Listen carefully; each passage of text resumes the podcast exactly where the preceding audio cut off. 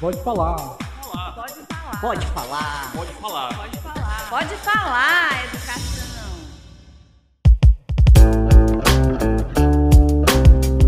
Olá a todas e todos que nos ouvem. Eu sou o Rogério Bier e começa agora mais um episódio do Pode Falar Educação, que é o podcast oficial da Secretaria da Educação do Ceará.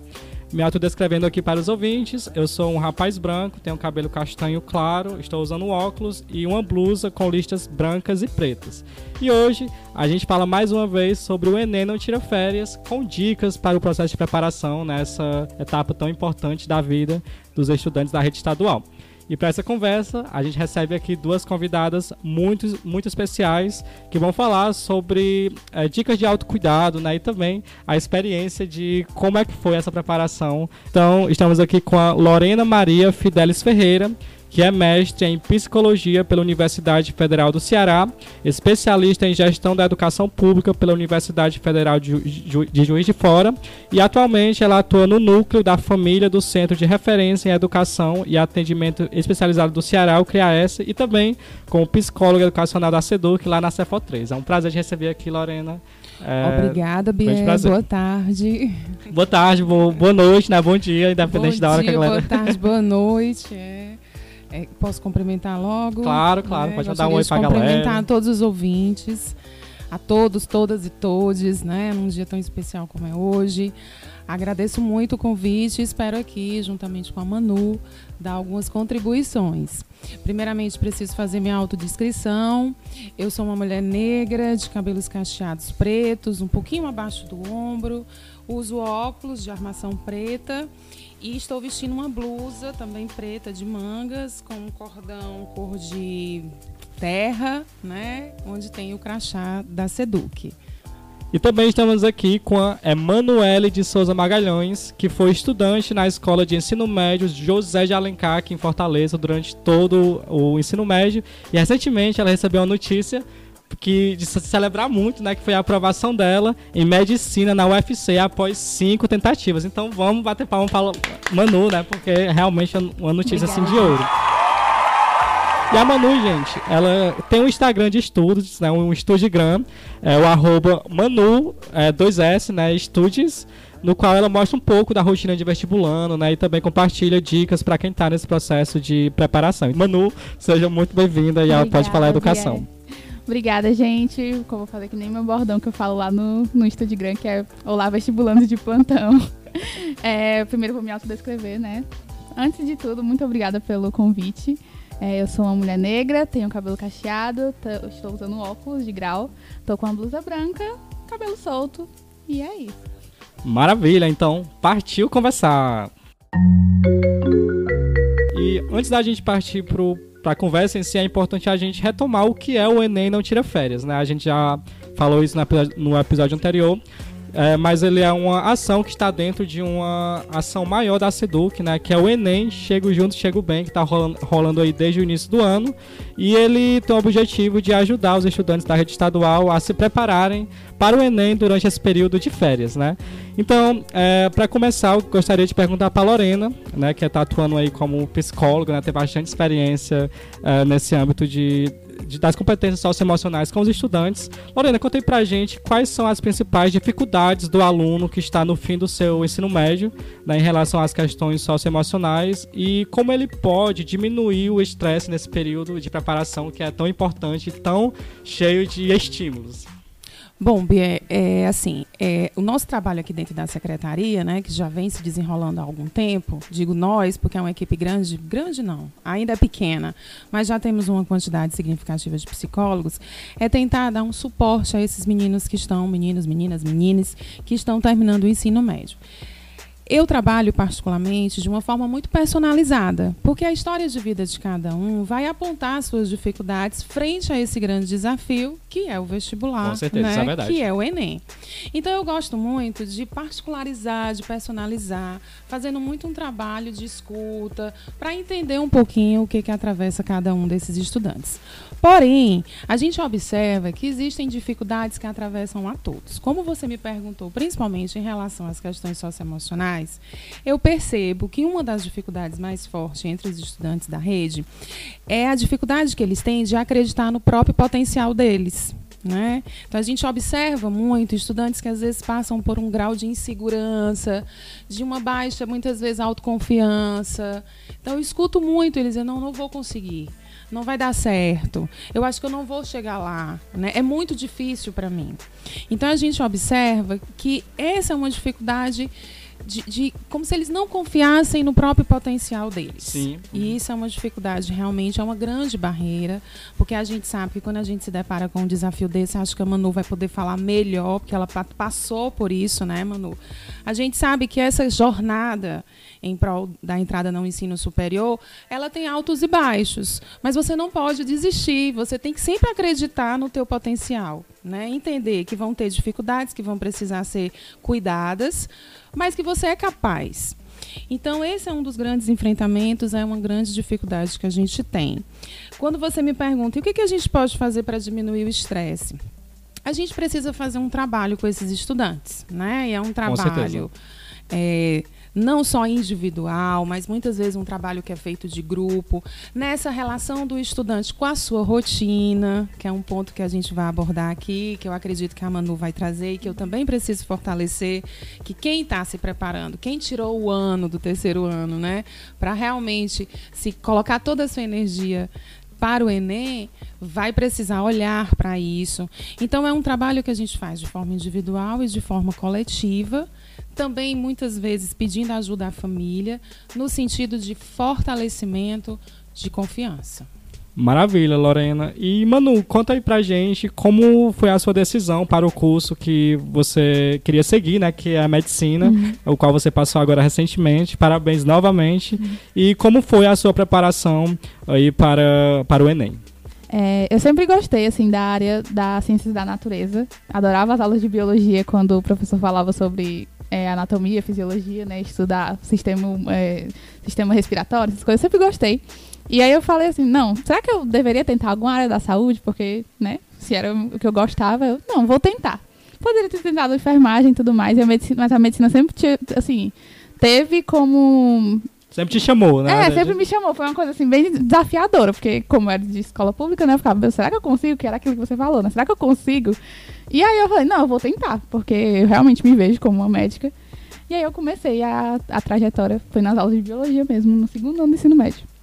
Maravilha. Como foi a preparação, é, é, Manu? Como foi a tua rotina? O que é que você destacaria aí desse processo? Porque foi um processo que você teve muita resiliência, né? Você uhum. tentou cinco vezes até é, ser aprovada. Sim. É, eu sempre ficava na dúvida se eu não tinha material, então eu ficava, meu Deus, como que eu vou conseguir estudar para o Enem se eu não tenho assim um material que os estudantes têm assim? Mas eu consegui de professores maravilhosos na escola, é, apostilas, inclusive do, do projeto Vem que tem Enem, né? Que era uma, um, uma série de jornais, assim, apostilas que tinham é, conteúdos. E aí eu comecei a estudar por isso. Foi bem. No início foi bem difícil porque eu não tinha uma rotina, eu não tinha. não sabia com quem eu me basear, me espelhar, né? Porque acaba quando a gente é estudante de escola pública, a gente não. Apesar de ter as cotas na universidade pública, a gente não acaba tendo assim, uma visibilidade de quem passa pra gente poder se espelhar. Mas eu tive professores que foram maravilhosos e assim, foi o que me ajudou mesmo. Mas eu comecei mesmo minha preparação no ensino médio, no terceiro ano mesmo, foi para valer. E não passei nesse ano, né? Mas comecei a minha preparação e foi isso. Perfeito. E a Manu tocou num ponto, né, é, Lorena, que é exatamente essa tentativa, tentar várias vezes, né? Pode ser que você não consiga passar no curso que você quer de primeira, mas você tem a chance de tentar novamente, né? E a Manu, ela traz muito dessa dedicação, né? E Lorena, conta aí pra gente como é que o aluno ele pode lidar com a frustração de não aprovação e como encontrar meios e ânimos para tentar novamente, para continuar tentando. É, essa pergunta é uma pergunta muito pertinente, eu acho que vai muito ao encontro do que a Manu falou, é não desistir, né? Mas assim, não desistir na teoria é fácil, né? Na prática, a gente sabe que não é tão simples, porque quando a gente está no ensino médio, a gente e assim, eu como profissional que, né, acompanho os estudantes, eu vejo o quanto que eles vão se desmotivando, Né? Uma vez que você termina o ensino médio, às vezes fica muito mais difícil, porque vão surgir outras, outras situações na tua vida, né? Você perde esse vínculo com a escola. Então, isso é um, é um ponto que precisa ser cuidado bastante. Né? E a gente tem que começar a cuidar lá no primeiro ano. Né? Que esse processo ele tem que ser construído passo a passo. Ele tem que ser. A Manu, ela começou no terceiro ano. E assim, muitos estudantes, eles só vêm despertar realmente no terceiro ano. Mas como é interessante, quando a gente faz um trabalho que inicia lá no começo do ensino médio, algumas é, redes já começam mesmo no fundamental, construindo, fortalecendo o que? O seu projeto de vida.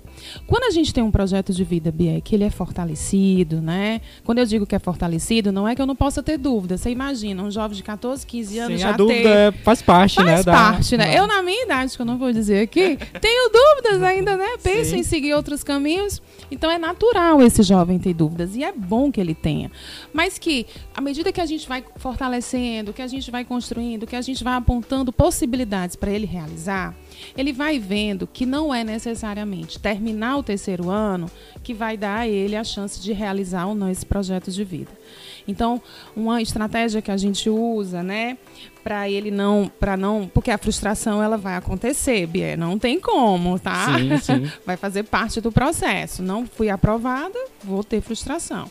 Mas é entender que eu tenho um projeto que é muito maior e que ele não necessariamente findou com o término do terceiro ano e a minha não aprovação. Então isso é algo que a gente faz muito com os estudantes. E assim, como encontrar os meios, né? Como a gente encontrar os ânimos? É como eu falei no início, a gente precisa fortalecer todas as pessoas que estão implicadas nesse projeto de vida dos estudantes, né? Tem a escola, tem familiares, tem amigos, tem muitas vezes outras redes. A Manu conseguiu com a ajuda, né, entrando em outras instituições que forneceram. Então, assim, é não perdendo essa rede de pessoas que te apresentam, que, que fortalecem, ó, vamos continuar.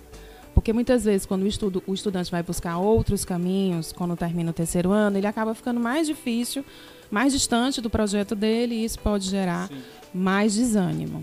Perfeito, Lorena. E, Manu, a Lorena falou exatamente dessa, desse projeto de vida, né? Da importância de você é, continuar tentando enxergar a trajetória pós-ensino médio, não como fim, né? Mas como uma coisa contínua, uma estrada que você vai continuando, adquirindo conhecimentos, né? Então, contei pra gente o que te levou a não desistir né, do seu objetivo e como foi a sua preparação pós-escola. E aproveito para perguntar é, o que é que você traz também da escola durante esse período após você sair, né? Porque a gente sabe que você passa três anos no ensino médio, né? O conhecimento que você adquire lá, ele vai complementando com outros que você vai é, adquirindo depois também, né? O que é que você destacaria se foi algum, prof, algum professor ou projetos mesmo, como o que a gente está falando aqui, né? O Enem Chega Junto, Chego Bem. É, contei pra gente como foi esse, essa sua experiência pós ensino médio. Respondendo essa tua última pergunta, teve um professor de química meu que me levou para o Anatomy Day, que é um evento que tem na UFC, né, na Faculdade de Medicina, que eles fazem um dia lá de anatomia, que é justamente no dia que comemora o aniversário da faculdade. Ah, que incrível. Qual o nome dele? É o Jorge Luiz. Então, um beijo aí pro Jorge Luiz, ó. Marco a vida da Manu. É, assim, a, o que a falou que era basicamente ter uma rede de apoio. Porque é muito importante você ter uma rede de apoio. Meus pais, o tempo todo, me apoiaram. Sabe quando eu falei que, pai, eu quero fazer medicina. E eles falaram, tudo bem, vamos, vamos apoiar esse seu sonho. E eu sempre tive, assim, um apoio mesmo de não desistir eles, minha família em si. Que maravilha, Manu. É muito inspirador escutar essa sua fala, né? Realmente de, de resiliência. E agora, já partindo para o encerramento, gostaria de pedir para vocês compartilharem dicas aí para a galera que está nesse momento almejando né, a, a vaga naquele curso que tanto sonha, né? Que está nesse processo de preparação, além do que vocês já falaram. A Manu tem um Instagram aí de, de estudo, né, Manu? Então eu queria que você falasse pra gente como foi que você decidiu criar também, como tem sido essa experiência de compartilhar a sua, a sua, a sua preparação com outros estudantes, né? E se isso tem inspirado também, se você já tem, se você tem algum exemplo específico de pessoas que você inspirou. E a Lorena mais voltado para esse âmbito de autocuidado mesmo, né? Porque a gente sabe sim que é um período de muita pressão, né? De bastante incerteza, de muita, muitos estímulos assim, principalmente quando vai, à medida que vai chegando mais perto, né? Então, é, quais dicas vocês dariam aí para a galera que está se preparando para o Enem? Começar comigo, né? é, assim, Bia, de uma forma bem objetiva, eu acho que quem está nessa caminhada, né? A gente está findando agora o primeiro semestre, vamos iniciar o segundo, que é um semestre, às vezes, que tende a ser muito mais tenso, as pressões aumentam. E aí são pressões, inclusive, internas, né? Há uma autopressão, você mesmo, estudante, vai sentindo essa pressão, porque ele mesmo vai se colocando isso. Eu acho que uma coisa que precisa ficar muito claro para todo mundo, que pode, ser, pode parecer clichê, mas é a rotina. Né? Você precisa trabalhar a tua rotina. Você precisa trabalhar direitinho, e aí, se for o caso, constrói um plano, constrói um, uma programação mesmo de rotina. Eu sigo você, Manu, agora e vi o quanto você também trabalha isso, né? Evidentemente que cada um vai ter que adaptar essa, esse planejamento à sua realidade. A gente tem realidades muito dif diversas dentro da rede. Como a Manu bem apontou, ela teve o privilégio de só estudar, mas eu tenho muitos estudantes que precisam trabalhar, muitas vezes tanto fora de casa como dentro de casa, tem outras responsabilidades, mas nada disso impede. O que, que vai acontecer? Você vai ter que colocar tudo isso num papel, e aí tem que ser no papel mesmo, sabe, Para você ter visibilidade. Nós somos muito visuais. Então, quando eu boto no papel o horário de dedicar-se às aulas, de atender às orientações dos professores, realizar atividades, o horário de estudo individual, não tem como, a gente precisa, só assistir aula não garante essa aprovação, tem que ter um momento de você com seus com seus, né, seus apontamentos, seus estudos, bem como inserir aí momentos de lazer. Né? Momentos onde você vai desestressar, onde você vai entrar em contato com os colegas, onde você não vai falar de vestibular, a tua vida particular. Então tudo isso tem que ser pensado. A gente tenta organizar isso com os estudantes, né? E isso é bom. Quando vai chegando perto da prova, como você apontou, as coisas realmente se intensificam e aí é um momento de desacelerar né? É um momento de você cuidar da alimentação, cuidar da, do sono, ter mais cuidado com isso, relaxar um pouco e se entregar ao momento, né? Com foco e dedicação. Eu acredito que são pequenas dicas, mas que podem ajudar bastante. O que a Lorena falou é muito importante, principalmente no âmbito da saúde mental, né? Eu bato, pelo menos no meu Instagram, eu falo muito que eu, eu faço terapia. Então, assim, a melhor coisa é cuidar da saúde mental, principalmente nessa época do, do, assim, do vestibular, porque é muito desgastante. O Enem ele não é só uma prova de, assim, de conhecimento, ele também é uma prova de resistência. Então acaba que você, você vai sair desgastado lá da prova. Então, assim, cuidar da saúde mental é um, assim, tá em primeiro lugar de dicas pro Enem, sabe? E assim, outras coisas eu vou falar assim, no âmbito do estudo é tirem dúvida com os professores de vocês. Eu não tive, assim, pelo menos na época do ensino médio eu era muito encabulada, então eu não tirava muitas dúvidas. E acabou que eu, esse ano, assim, no último ano, né, de preparação, que eu fui mesmo é, chegar lá no professor, ó, oh, professor, tô com essa dúvida. E assim, isso me ajudou bastante. Então, tirar dúvidas é muito importante. E também fazer provas antigas do Enem. Eu resolvo, resolvia, né? Provas antigas do Enem desde o 2012, 2010 da edição. Então, assim, a, essa preparação era de fazer, estudar por provas, saber como é que a questão era cobrada, então ajuda bastante. Então façam isso que dá certo, gente. Maravilha, dicas de ouro, tenho certeza que vai fazer toda a diferença aí no, na preparação de vocês. E só reiterando, né, eu também fiz Enem aí várias vezes durante meu ensino médio. É, passei logo após, mas continuei fazendo. Então, uma coisa que faz muita diferença também é você ter repertório, né? Porque o Enem é uma prova de conhecimento de mundo também. Então, é, absorvam o máximo de conhecimento que vocês puderem, seja lendo revista, assistindo filme, é, assistindo novela, tu, tu, toda a experiência que você tem da sua vida, ela, ela vai é um acúmulo de conhecimento, né? Então, é, adquira isso que você vai usar de alguma forma no no Enem.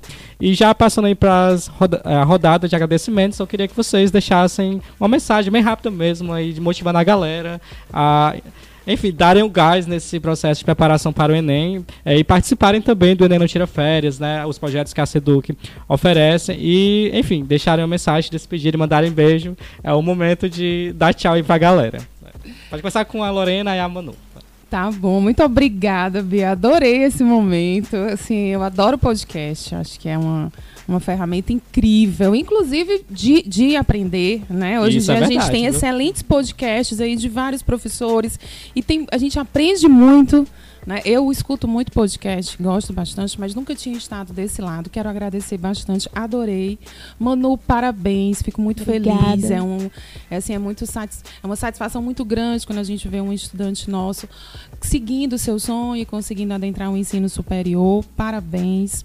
E assim, Bia, quero agradecer bastante. A minha mensagem é vamos manter o foco, né? É muito fácil a gente dispersar, né? Eu também já fui adolescente, eu sei que esse período não é tão simples. E a gente dispersa mesmo, porque vão existir outros atrativos, né? O celular, o namoro, e tudo isso é muito bom. Mas nesse ano, principalmente agora que se aproxima o Enem, a gente precisa ter um foco, um direcionamento. Então, talvez abdicar de alguns outros prazeres para se dedicar realmente a isso. Lá na frente, você vai ter uma resposta mais satisfatória. Então, assim, galera, vamos manter o foco, não vamos perder é, a força. Ah, eu não vou conseguir, consegue, é possível. Enem também, como a Manu falou, não é só uma prova de aferição de conhecimentos, tem muitos fatores aí envolvidos nesse dia de prova. Então, assim, todo mundo pode e é capaz. Gratidão, beijos para todo mundo. Valeuzão, Lorena, é um prazer que te receber aqui no Pode Falar. Esperamos mais vezes também. Manu. E assim, é, primeiramente, né, já agradeci no início, mas também vou agradecer agora, porque também eu nunca tinha tido essa experiência de um podcast, então muito obrigada por, por essa experiência. E assim, eu, a dica que eu posso dar é assim, uma palavra de apoio. A gente, às vezes pode demorar. No meu caso, demorou cinco anos. Eu já dava pra desistir, mas demorou cinco anos, mas uma hora vem. Tipo, não, não, não adianta você falar, ah, eu não vou conseguir. Gente, uma hora vai vir. Assim, tenham muita calma, resiliência. É, eu não sei qual é a faculdade que vocês vão, a universidade, mas de qualquer forma eu espero vocês na UFC, né? Então, é isso. Muito foco, muita força e muita fé. Manu, reforça aí teu Instagram pra galera seguir já também. Meu Instagram é o arroba Manu Studies com dois S. Perfeito. Lorena, também, se quiser deixar aí. Não, eu não tenho. Ah, perfeito. Eu né? não tenho Instagram pessoal, mas a gente tem o Instagram da Cefo3. É só entrar, Cefo3 e se encont- nos encontramos lá.